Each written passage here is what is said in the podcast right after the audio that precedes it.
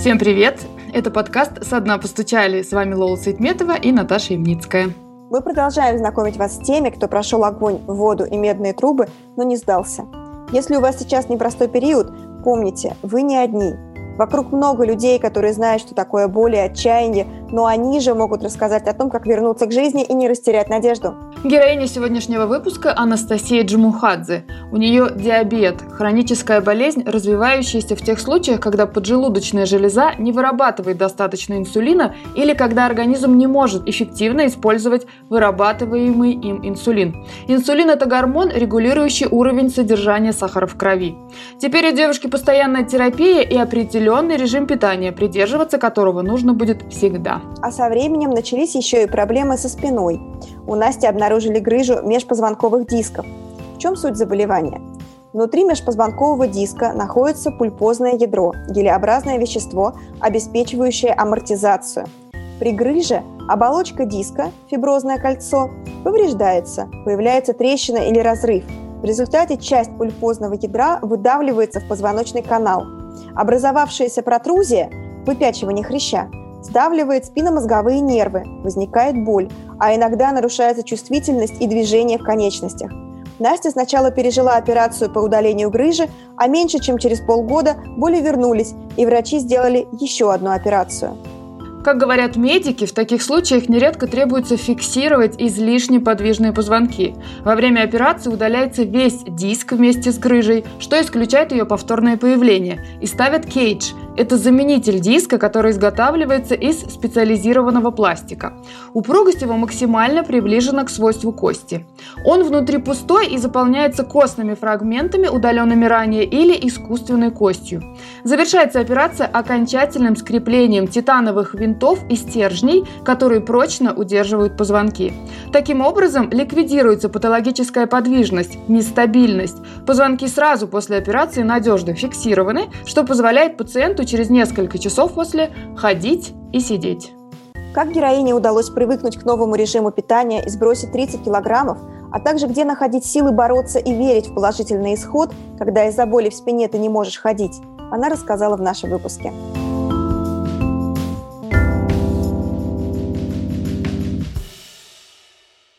Расскажи, пожалуйста, когда начались проблемы со здоровьем и что это было сначала, спина или проблемы с сахаром? Сначала вообще я заметила это по лишнему весу. То есть началось с того, что я питалась ровно так же, как и раньше. Ну, то есть я, в принципе, не, не была никогда любителем там сладкого, булочек, не знаю, каких-то там сахарных газировок. Сахар вообще, в принципе, не ем 17 лет, ни в каком виде. Поэтому было странно, что при таком же питании я вдруг за три месяца поправилась на 17 килограммов. И, знаешь, такой был вопрос, ну как так? И дальше шло вот все интенсивнее и интенсивнее. То есть буквально ты вроде бы выпиваешь стакан воды, а с утра у тебя килограмм на весах. И казалось бы совершенно абсурдно, там ты пытаешься соблюдать какие-то диеты, какой-то режим питания, лучше не становится. Пытаешься заниматься спортом, ну, помогает на время и только когда ты действительно вот убиваешься в зале или очень интенсивно бегаешь и часами проводишь время на улице, в очень быстром темпе ходишь долго, вроде бы чуть-чуть начинает идти вниз вес или останавливается прибавка, но по большому счету принципиально ничего не меняется. И очень часто и сильные головные боли, и усталость, и такое вот какое-то вялое состояние состояние, когда нету сил вообще ничего делать. Естественно, я сходила к эндокринологу, сделали мне УЗИ щитовидки, сказали, что у меня узлы, что надо сдать ТТГ и прочие гормоны, посмотрели на гормоны, сказали, что это так называемый нефункциональный зоб, ну то есть узлы есть, но это ничему не мешает. Щитовидка работает как надо. Посмотрели анализы, но сахар был повышен не сильно, поскольку он у меня такой плавающий, то есть вот он может быть с утра 6 6,2, а в середине дня 9,8. И это такая штука непредсказуемая, его на самом деле надо мониторить было совершенно иначе. Вот тогда вот начались какие-то первые звоночки, это было года наверное, лет пять назад вот так вот. И вот, собственно, тогда я уже стала понимать, что надо что-то делать, и искала разных специалистов. То есть я ходила и к эндокринологу, то у меня начинали сыпаться волосы, я ходила к трихологу, я, то у меня появлялись там на коже какие-то типа экземы, я ходила к дерматологу, каждый врач мне рассказывал отдельную историю, почему это и что, назначал какие-то препараты, назначал какое-то лечение, кремы, там гормональные, негормональные мази, какие-то системы питания и диеты. И, в общем, на какое-то время это, может быть, чуть-чуть помогало, но системно никакого результата это не давало. Слушай, а вот если все-таки э, вернуться в тот период, вот когда ты резко набрала вес, ты же не сразу пошла к врачам. О чем ты думала, что тебе приходило в голову, и не знаю, что, что как ты это переживала? Ну, то есть 17 килограммов – это много. Это много, с учетом того, что я на тот момент работала на телевидении, для меня это было вообще критично. То есть там вот хочется зашить рот, перестать есть совсем, бегать круглые сутки только для того, чтобы как-то от этого избавиться, потому что ты понимаешь, что ну нельзя в таком виде появляться в кадре. Как? Я привыкла, то есть у меня не было лишнего веса ни после после беременности, ни во время кормления, ни с маленьким ребенком. И для меня это было вообще непонятно. Ну как так-то вдруг? Ну вот на фоне какого-то такого стресса действительно вот Видимо, то есть изначальной провокацией, судя по всему, был стресс длительный. И отсюда такая прибавка в весе. Практически сразу, да, я все-таки пошла смотреть, что не так, но в том-то и дело, что каждый врач, каждый специалист смотрел свою систему, то есть эндокринолог смотрел эндокринологию, но почему-то вот никого не заинтересовал мой сахар. Гастроэнтеролог смотрел желудок, ну как-то очень локально. А вот соединить все это в один круг и понять, в чем там, собственно, загвоздка, что нужно поправить для того, чтобы эту цепочку, этот замкнутый круг разорвать. Вот это смог, так уж получилось, только один врач, которого я встретила в 2018 году. И, собственно, после чего нач- начался какой-то вот мой путь такой нормальной терапии и путь к выздоровлению, потому что до этого я еще регулярно подала в больницу, например, с повышенным давлением, да, с такими гипертоническими кризами, когда меня забирали после потери сознания, когда мне становилось плохо,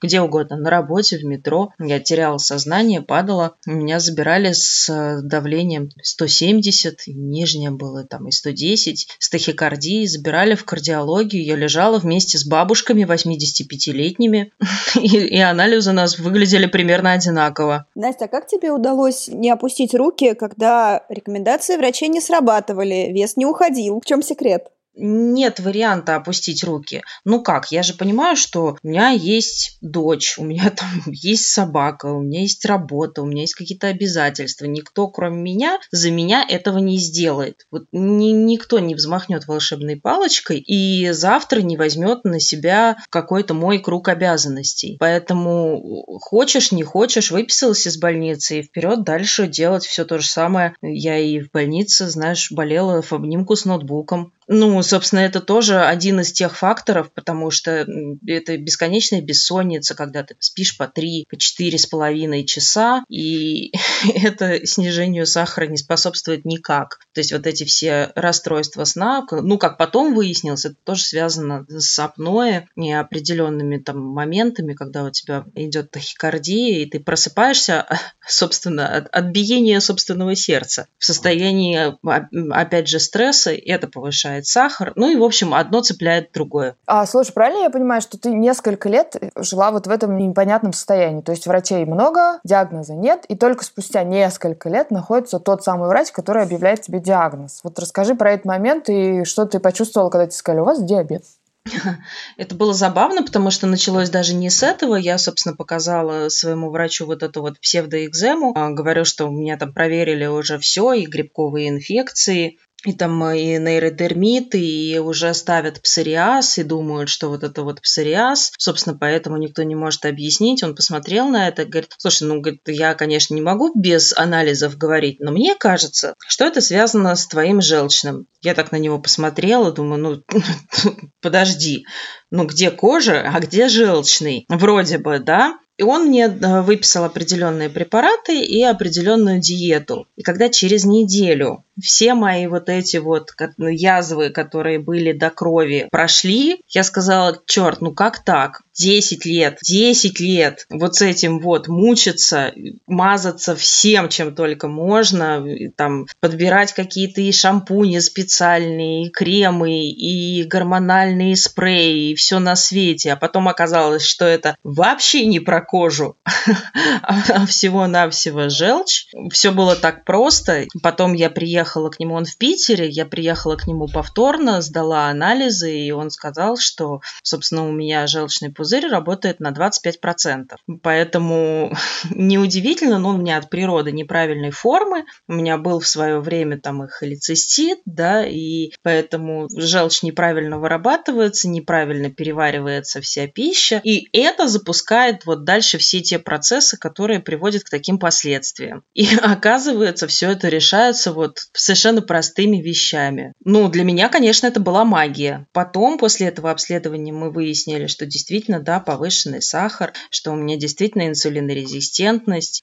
Соответственно, все, что мне до этого рассказывали диетологи, например, про каши на завтрак, можно выкинуть в педальное ведро, потому что любая каша на завтрак для меня это вот прямой путь к тому, чтобы к вечеру у меня были скачки сахара. У меня должна быть абсолютно низкоуглеводная диета, и все углеводы только сложные и в очень умеренном количестве, а в периоды, когда вот основное лечение шло, ну там практически вообще минимальнейшее количество углеводов, ну то есть если обычно при диабете низкоуглеводной диете рекомендуют где-то около 100-115 граммов углеводов в сутки, то мы старались вписаться в 15-20 граммов углеводов в сутки. Ну, конечно, без клетчатки. То есть вот клетчатку овощную мы туда не считали. Таких чистых углеводов сложных 15-20 граммов, вот это была моя норма. И на этом, да, действительно, у меня моментально прошли все эти высыпания с пятнами, язвами, моментально исчезли все проблемы с кожей, и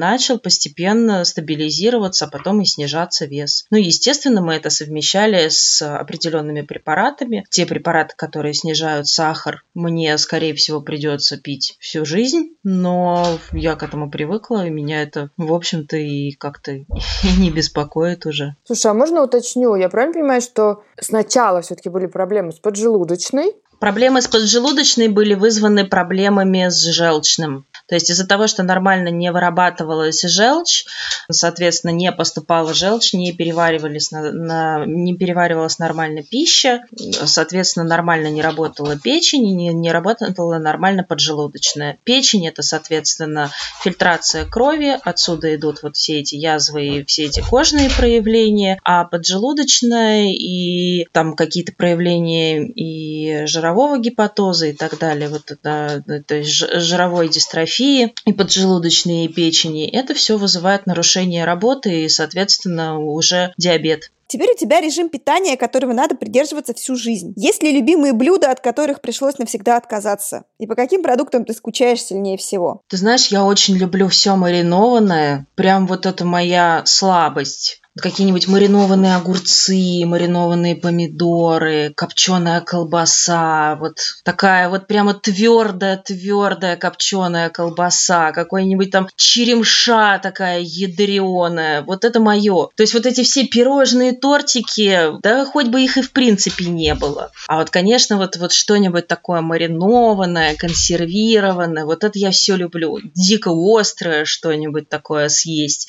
Я иногда себе это позволяю я воспринимаю это вот как такое читмил, который периодически должен быть для того, чтобы, ну, организм не чувствовал, что я его посадила, знаешь, на такую вот... Ну, в общем, что он не в тюрьме. Потому что если а, организм понимает, что его держат в ежовых рукавицах, он начинает сопротивляться, и вес у тебя не снижается. А когда ты ему время от времени даешь то, чего ему хочется, вот я там покупаю маленькую баночку какого-нибудь лука маринованного, я съедаю две ложки, это такой кайф, прям передать не могу. Ну, это классно. На самом деле, вот почему я не скучаю, например, спокойно совершенно я переношу отсутствие красного мяса, поскольку у меня очень сильно повышен холестерин и была очень сильно, прям практически предподагра повышена мочевая кислота, то мне, естественно, убрали все, что содержит пурины, то есть все, что повышает, перерабатывается в организме в мочевую кислоту. И, соответственно, соответственно, туда входит там щавель, спаржа, все красное мясо, все молодое мясо, любая телятина, цыплята, ягнятина и так далее. То есть осталось, по сути, белое мясо, желательно птица, кролик, ну, то есть вот индейка, курица, кролик, вот и все. Свинину, понятно, нельзя, потому что холестерин высокий. И, конечно, да, вот моя самая большая боль это запрет кофе. Я дикая кофеманка, страшная. И в те периоды, когда мне прям жестко запрещали кофе, было несколько раз, почти по полгода я не пила совсем кофе. Вот первый стакан кофе после воздержания. Этот ваш секс с оргазмом. Это детский утренник по сравнению с чашкой кофе и какого-нибудь прекрасного капучино после четырех месяцев воздержания. Правда, ну вот я очень люблю кофе, но на самом деле мы с доктором обнаружили, он мне говорит, бери просто зерна и заваривай кому-нибудь другому кофе или просто вот возьми зерна и нюхай их они тебя взбодрят ровно точно так же, потому что вот аромат кофе, он тебе компенсирует этот недостаток. Я так и делала, я токсикоманила, я нюхала кофе. Это жестоко, но это хоть как-то примеряет с действительностью и с тем, что тебе нельзя... Для меня вот утро без кофе это на самом деле не утро. Настя, я видела у тебя в блоге в Фейсбуке, что ты постоянно чего-нибудь вкусное готовишь. И там, по-моему, присутствует красное мясо. Вот как для тебя вот этот момент, что другие едят, другим можно, тебе нельзя? Я очень люблю людей кормить. Я люблю вот два процесса. Первое готовить это такая моя медитация, это моя разгрузка, на которой я отдыхаю. То есть вот я пока готовлю, мне это в кайф, когда я вижу, что оно приготовлено, это прям быстрый результат моих действий. То есть я получаю от этого такое удовлетворение. И когда люди это едят, для меня это наслаждение, что вот людям нравится, они сытые, все прекрасно, мне все удалось, я довольна. Есть мне это не обязательно совершенно. И в большинстве случаев вот то, что ты видишь или в Фейсбуке, или в Инстаграме, я это не ем. Это очень часто всех удивляет, потому что, да, вот действительно у меня приходит там полный дом гостей, у меня наготовлено, ну, тазами это мало сказать, вот ведрами я действительно готовлю огромными -то порциями, вот этими всеми ведрами, потом еще всем раздам баночки с собой, потому что мне это оставлять нет резона, я это есть не буду. А дочка у меня, например, вегетарианка, поэтому и меня не напрягает готовить для всех разное. Я могу готовить для одних мясо с овощами, для дочки пасту с овощами, потом там в, эту, в эти овощи добавить для третьего человека какое-нибудь отдельное мясо, и вот мне нормально нормально, то, что я готовлю много разного и для каждого свое. Но это, получается, ты уже не, ну, как бы такая в принятии, тебе э, легко об этом говорить. Но мы все, я в том числе, тоже была в списке людей, которым выдавали список разрешенных продуктов. И лично я помню этот ужас, когда ты выходишь и такая смотришь, а там все, что ты любишь, тебе нельзя. Ну, и то есть там тебе нельзя там рыбу красную, тебе, ну, вот это все мясо красное и так далее. И я помню, что я была там возмущена и долго к этому привыкала, и, и не понимала, как же так. Вот как у тебя был этот момент? Мне было интересно найти, как из этих ужасных продуктов приготовить э, 155 блюд из огурцов, кабачков, яичных белков и кефира, понимаешь? То есть вот, ну действительно, то есть там, когда начинаешь вот это смотреть, ты понимаешь, что у тебя осталось, ну а что? То есть картошку все крахмалосодержащее нельзя, все бобовые нельзя, спаржу нельзя, это тоже нельзя, там такую такую капусту только ограничено. Грибы нельзя, бульоны все костные, все мясные, все под запретом. Ну, про консервы и маринованное я вообще молчу, про соленое тем более. И остаются огурцы, кабачки, цукини, что, в общем, примерно где-то одно и то же. Какие-нибудь там ростки, э, китайская капуста, салат айсберг, иногда чуть-чуть э, красного перца, иногда один маленький маленький помидорчик, и что? И вот, и вот на этом все, да, ну,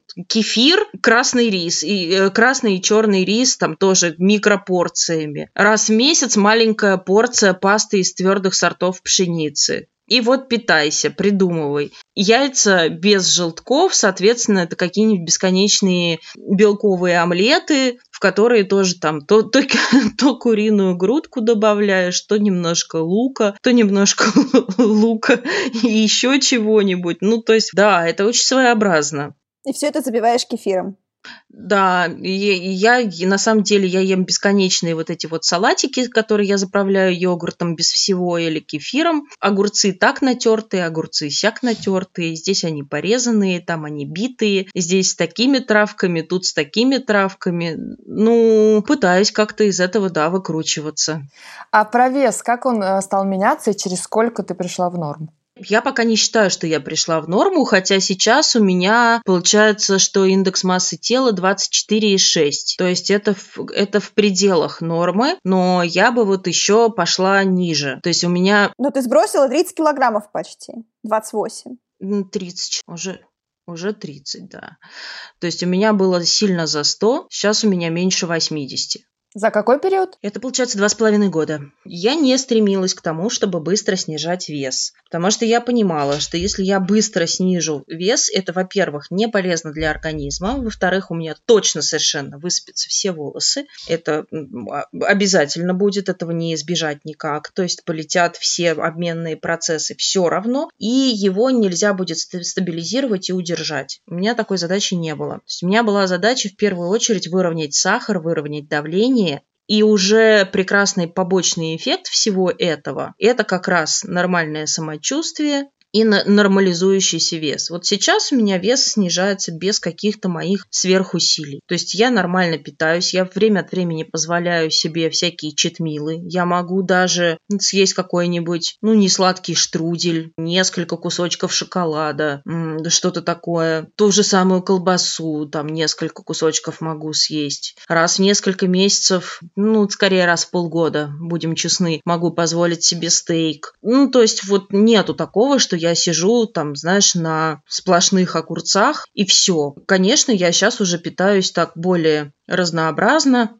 и тем не менее вес стабилизируется, он стабильно идет вниз, и спортом я по понятным причинам заниматься не могу. Вот я сейчас только в качестве реабилитации пошла на плавание, потому что 26 октября у меня была операция на позвоночнике. Вторая. Да, мы сейчас будем переходить ко второй истории, которая мне тоже, мне ближе, чем диабет, потому что у меня есть две грыжи, и поэтому привет, давай об этом поговорим. На самом деле это звенья одной цепи, потому что тут и, видимо, и лишний вес сыграл свою роль, и есть еще такой момент, что диабет, он же ослабляет ткани, да, то есть повышенное содержание сахара в крови, все связки, все такое ослабленное, и поэтому для меня это началось с того, что у меня давно были боли, вот последние шесть лет я помню, что у меня регулярные были боли в спине. Я ходила куда я только не, не ходила. И иглоукалывание, и остеопаты, и массажи, и все, что только можно.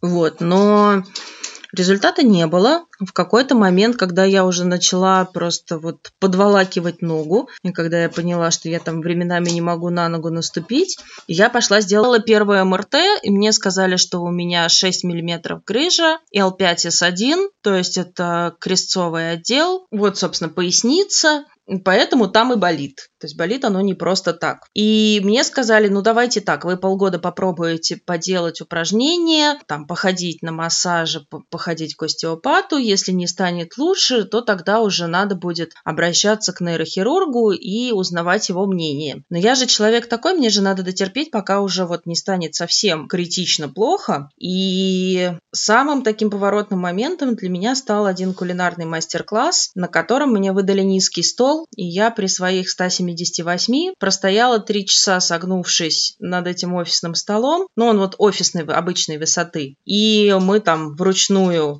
рубили севичи из рыбы, тефтели из рыбы, то есть вот с ножом, с нагрузкой ты постоянно стоишь, согнувшись до вот такой высоты. Это такая статичная нагрузка как раз на спинные мышцы и на все связки. А, на следующее утро я собралась гулять с собакой, попыталась встать с кровати и поняла, что все, это просто вот как такой щелчок, адская резкая боль, и ты не можешь наступить на правую ногу. Я, конечно же, посоветовалась со всеми врачами, то есть все, что можно было, я сделала. Мне сказали, давайте попробуем сделать блокаду. Я вот в этом состоянии поехала на такси от которого я шла пешком. Доехала, значит, попробовали мне сделать блокаду. Не помогло примерно никак.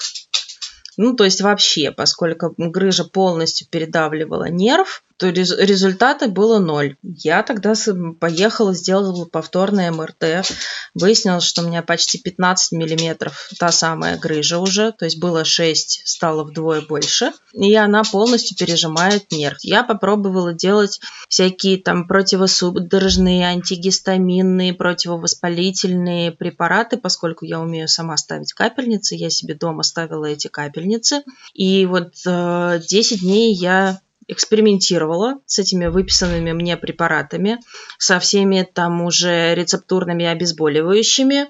Не получилось ничего, кроме того, что я довела до того, что у меня уже онемела стопа, а, а онемела голень, то есть я перестала чувствовать пальцы на ногах, и уже была прям сильно нарушена иннервация. Стало понятно, что ждать дальше нечего, ну, то есть я совсем не смогу ходить. Я уже передвигалась, то есть каждый шаг, это была... У меня высокий болевой порог, но там действительно была такая боль, что у меня иногда прям слезы вот катились самопроизвольно. Не потому, что я там сидела и жалела себя, а потому что вот просто автоматически катятся слезы. И я поехала в клинику по рекомендации к заведующему отделению нейрохирургии э, в клинике Кускова Сергею Викторовичу Юндину. Он посмотрел мой диск и сказал, что смотреть и думать здесь нечего, надо срочно оперировать. Вот мне, собственно, удалили грыжу, и после этого некоторое время я жила без боли.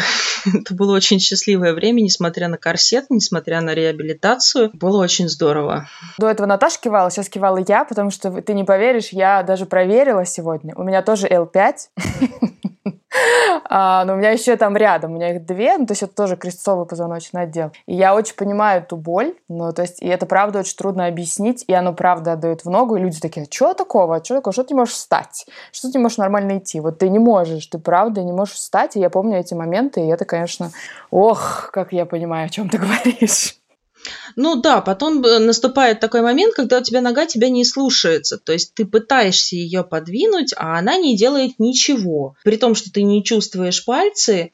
И, кстати, вот не, после операции чувствительность возвращалась очень долго, и она не вернулась до конца до сих пор. То есть вот три пальца на правой ноге я чувствую меньше, чем на левой. До сих пор, несмотря на то, что все сделано. Ну, то есть иннервация это такая очень сложная штука, и тут не стоит дожидаться, не стоит экспериментировать, а в целом где-то месяца через четыре восстановилась, потому что до этого вот такое ощущение, как когда у тебя затекла нога. То есть вот ты понимаешь, что к ней прикасаются, но как будто сквозь вату это чувствуешь. И также там, например, холод и тепло ощущаются очень странно. Например, в жару тебе может казаться, что у тебя дико мерзнут пальцы. И, или просто ты лежишь вечером, а у тебя вдруг внезапное ощущение, как будто у тебя кипятком окатили ногу. То есть вот иннервация это такая штука, которая дает очень странные спецэффекты, и тут не стоит прям вот экспериментировать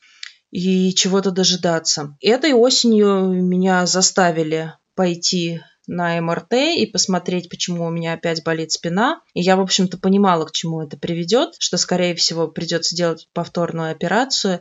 И мы уже решили, что не стоит просто удалять, потому что, ну, сколько раз можно удалять эти грыжи? Потом будет третий, четвертый, пятый, и каждый раз это долгая реабилитация, долгое время в корсете, когда ты не можешь без него там не встать, ничего, каждый раз заново учишься ходить. Вот, поэтому мы поставили титановую конструкцию, Теперь у меня вместо диска так называемый кейдж. Это такая четырехугольничек такой. В общем, такая коробочка.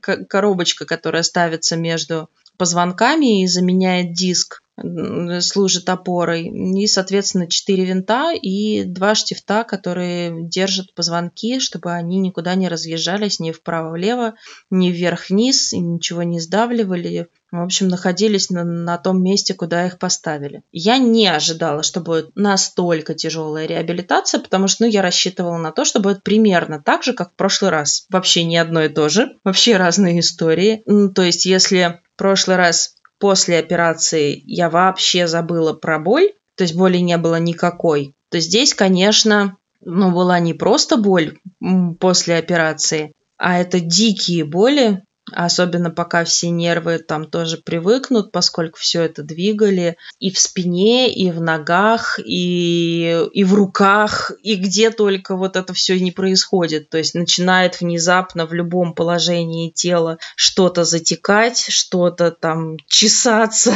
что-то свербить, что-то как будто в лед окунули, что-то наоборот как будто кипятком окатили. Ну и боли действительно очень сильные, то есть там вот э, я прям помню моменты, когда на третий день я лежала и ждала, когда придет медсестра с моим обезболивающим, там уже сознание уплывает от того, что мозг концентрируется только на одной мысли, как вот выдержать и вытерпеть потому что болит все. Ну и первые где-то, наверное, две недели после возвращения из больницы, после выписки, я помню очень смутно, несмотря на то, что я на тот момент работала, даже что-то там делала.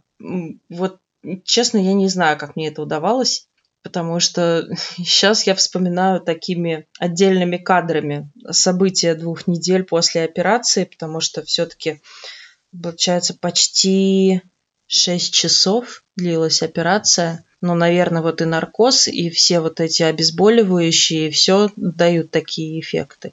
Но ничего, сейчас я уже даже сама за рулем. То есть вот получается пош... прошло сколько, почти три месяца. Я ношу корсет по-прежнему, особенно если я знаю, что мне надо будет долго сидеть. Я стараюсь менять положение тела, я стараюсь все-таки, ну, прям так, чтобы совсем долго, без перерыва не сидеть, но я уже за рулем сама. Я считаю, это прям достижение. Конечно, ничего тяжелого я не ношу и не собираюсь начинать носить. То есть вот мне просто лучше не экспериментировать, поскольку можно будет пробовать что-то такое, только если я прямо сильно-сильно накачаю мышцы спины. А поскольку никаких силовых упражнений, ну, условно, тягать железо мне нельзя, мне можно там, например, плавать, то плаванием вот так прямо закачать спину но я не уверена, что это возможно. Честно, мне просто не, не очень хочется ставить эксперименты, выдержу или не выдержу. Потому что в прошлый раз после первой операции мне сказали, что ни в коем случае не напрягаться, потому что если будет грыжа выше, может просто от пояса вниз парализовать. А твою собаку тебе можно поднимать или это тоже слишком тяжело? Ну, по-хорошему не стоит. Она все-таки 6 килограммов, она у меня хоть и маленькая, но она 6 килограммов. Но я иногда там как-то осторожно, знаешь, так приподнимая на бедро, вот так вот могу. Ну, в магазин я хожу с рюкзаком. И я беру продукт маленькими порциями. Все, что большое, все я стараюсь, что, чтобы или заказать, или чтобы мне принесли. То есть я вот натурально, когда приходят гости, прошу, принесите, пожалуйста, пятилитровку воды с собой. Совершенно этого не стесняюсь, я считаю это нормально. А что еще запрещали врачи? А скорее, наверное, что вообще разрешали? Потому что мне, например, когда я пришла с грыжами, у меня, правда, не было ни операции, ни блокад, мне ничего нельзя. Мне даже йога нельзя тогда говорили, ничего нельзя, только плавание. Я говорю, мне, видимо, у них в методичках только плавание разрешено при всех болезнях, мне кажется.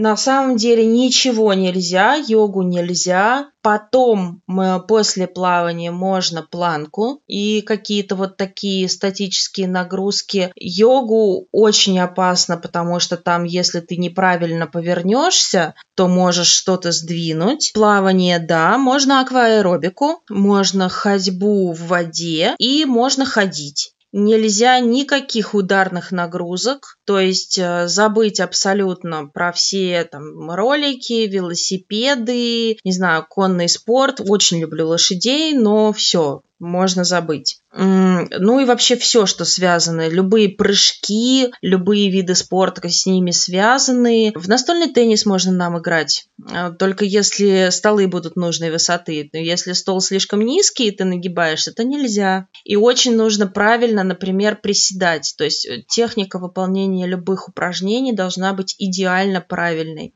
чтобы, не дай бог, никакой нагрузки.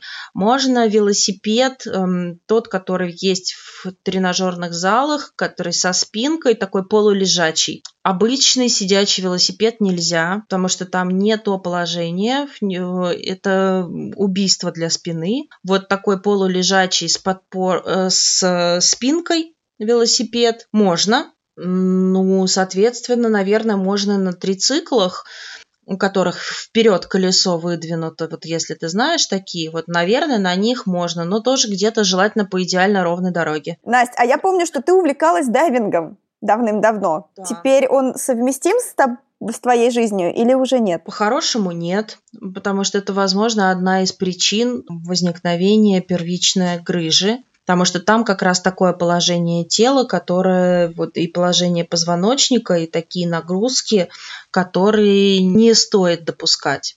Плюс ко всему у меня же была баротравма и кессонная болезнь, а это, соответственно, пузырьки азота, которые разрывают самые разные ткани, в том числе они могут где-то и в нервах, где-то и в связках, и в любых сосудах, где угодно быть. Поэтому вот любое такое повторение, то есть, может быть, изначально это было связано и с этим. Никто сейчас этого не скажет. Ну, я сейчас и не буду экспериментировать. У меня в свое время было столько погружений, я столько раз это делала, что, наверное, мне кажется, уже в 40-то лет можно остановиться. Настя, а ты обращалась за психологической помощью, чтобы как-то свыкнуться с новым состоянием организма? Ты знаешь, я вообще работала с психологом, но по другим вопросам.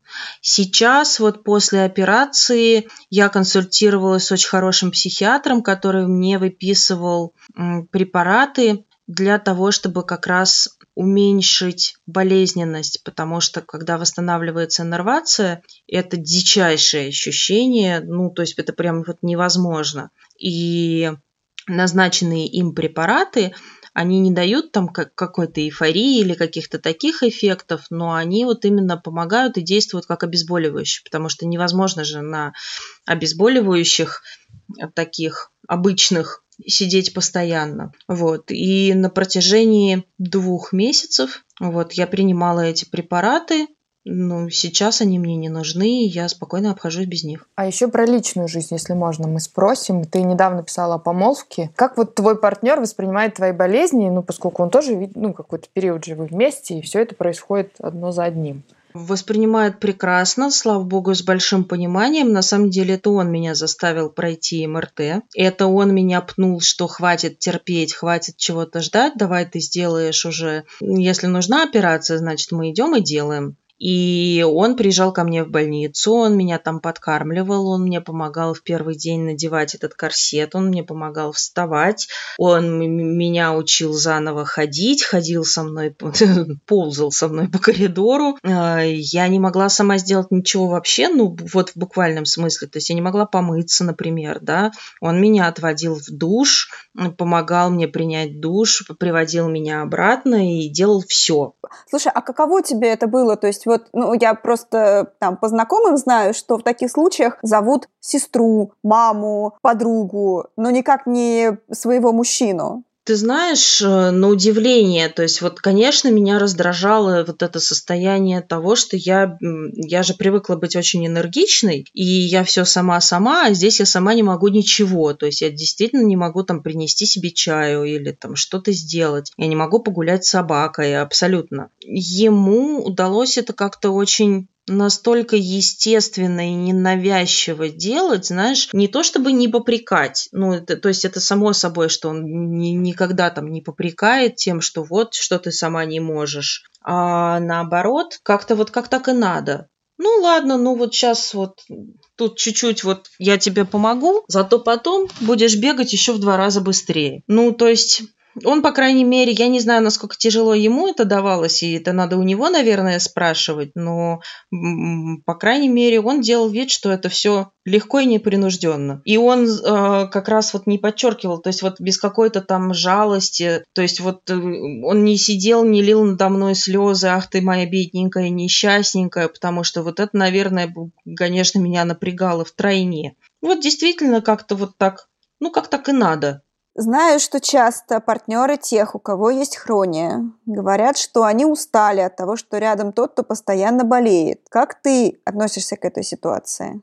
Да я не знаю, ну, я, наверное, не даю повода от этого уставать, ну, потому что максимум того, что может быть, это если я там забыла свои таблетки, то я бегу до ближайшей аптеки или там его прошу сходить в аптеку и купить мне нужные таблетки, да, но такое тоже бывает достаточно редко, то есть я внимательно за этим слежу. То, что я чего-то не ем или там не пью алкоголя, ну, бывает иногда, что он говорит, ну, вот было бы хорошо, чтобы мы с тобой сели вечерком, выпили по бокалу вина, вот скучаю по, по такому.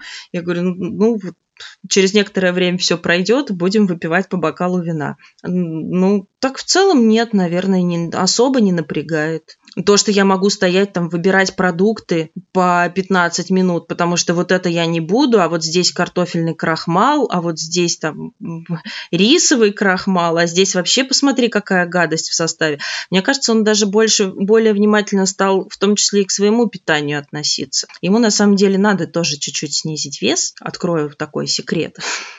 Вот, поэтому это не страшно. И в том числе то, что я имею какие-то такие правильные и здоровые привычки, я думаю, что это всем на пользу. Скажи, а отношения э, с телом, которое там разболелось и полнело, и отказывалось э, ходить, изменились? Ну, там было какой-то момент, что типа, да что ж ты творишь? Ты знаешь, было такое, когда вот был максимальный вес, я себя не представляла той, которой я была в реальности. То есть я у себя перед глазами по-прежнему была ну, максимум там килограммов 70, ну, хорошо 75 весом. И когда на самом деле было на 30 килограммов больше, вот ты себя не осознаешь. То есть ты видишь в зеркале не себя, ты видишь на фотографиях не себя. Ты не понимаешь, когда ты приходишь в магазин и выбираешь вещи, что ты берешь что-то такого размера, которого давно-давно нет. А теперь у меня обратная ситуация часто бывает, потому что я хватаю какие-то мешки, и потом до меня доходит, Настя, ну куда? Куда ты тащишь этот чехол от танка? Ты, ты же можешь в него там три раза завернуться уже. Брось это все. Ну, то есть я вот сейчас спокойно ношу все вещи 46 размера, да, иногда верх там где-то даже уже ближе к 44-му. Поэтому там а, был 54-й. И действительно там смотришь, и кажется, ой, какое платьице. И потом думаешь, ну зачем тебе вот это вот, вот какое-то это бохо бесформенное? Ты же можешь нормальную приталенную одежду купить, и тебе не нужны все эти оверсайзы и, и вот это все. Вот иди и покупай нормальную облегающую одежду, у тебя нормальная уже фигура. Ну, да, не идеальная, но будет лучше. А ты задавалась вопросами, за что мне это, почему я? Нет, вот, э, вот это, кстати, то, что меня вот никогда не мучило. То есть я не воспринимаю это как там какую-то кару или как какое-то вот мне надо это преодолеть для того, чтобы стать сильнее. Да ничего похожего. Ну, характер у меня и так, мягко говоря, не слабенький, что был, что, что остался. Поэтому как какое-то испытание. Но я же, понимаешь, я же агностик, я во все вот это вот божественное, я же в не верю в принципе, поэтому мне, наверное, проще. Я не придаю этому какого-то мистического там значения, потому что я понимаю, что у меня есть определенная наследственность. У меня с двух сторон по женской линии везде диабет, везде проблемы такого же рода, поэтому было бы удивительно, если бы меня вдруг пронесло. Ну да, у меня он начался раньше, чем у многих других. У кого-то из родственников его нет. А у меня, видимо, так сложилось, что вот на фоне стресса, на фоне еще чего-то, может быть, на фоне в том числе моих спортивных увлечений, вот есть такие последствия. Спокойно к этому отношусь. А еще э, вот у нас некоторые герои говорят о том, что ну, болезни их чему-то научили или от чего-то там уберегли, может даже освободили. У тебя что-то было подобное, что-то привнесло это новое? Наверное. Ну, я, в принципе, в жизни человек довольно резкий. И если мне кто-то не нравится, я могу людей от себя прям удалить навсегда. Ну, наверное, сейчас и еще меньше всякого лишнего оставляю в своей жизни. То есть вот если я считаю, что мне этот человек почему-то не нужен или почему-то он не несет чего-то позитивного, чего-то хорошего, и вся его жизнь состоит из жалоб на окружающих обстоятельства, несправедливость, недооцененность и все остальное прочее, это все к психологу, но точно не ко мне я вежливо или иногда даже не очень вежливо, но такое общение сведу на нет. Вот, наверное, ценить своих друзей, близких, людей, которые мне приятны, людей, с которыми мне хорошо и комфортно, и не считать это эгоизмом, и убирать все, что незначимо, все, что не полезно, не только в практическом, а именно в душевном смысле тоже. Вот, вот как-то так. А что бы ты посоветовала тем, кто столкнулся с диабетом или с грыжей позвоночника? Какие есть у тебя ну, наработанные лайфхаки? Ну, во-первых, не бояться, не считать, что это приговор, не считать, что это все теперь вся жизнь это только больницы и лекарства. Можно улучшить свое качество жизни, можно жить полноценно, можно жить активно. Главный совет найти своего врача. Вот это, конечно, во многом элемент везения, но прям вот искать и находить своего врача, который будет объяснять, объяснять по три раза, по пять раз, отвечать на глупые вопросы, даже если они опять там по, по кругу возникают, ну вот проявлять какое-то понимание к пациенту. То есть не просто я сказал пейте, значит так и делайте. Ну вот мне это, например, важно, чтобы мне объяснили, зачем, почему и как это работает. Потому что без этого я, наверное, не, не, не соглашусь да, на какую-то терапию. Вот. Поэтому, да, во-первых, не бояться, во-вторых, искать своего врача и просто набраться терпения и действовать методично. И это помогает. Ну, то есть выход точно есть. Он не всегда очевиден, он никогда не быстрый, он всегда непростой, но он точно есть.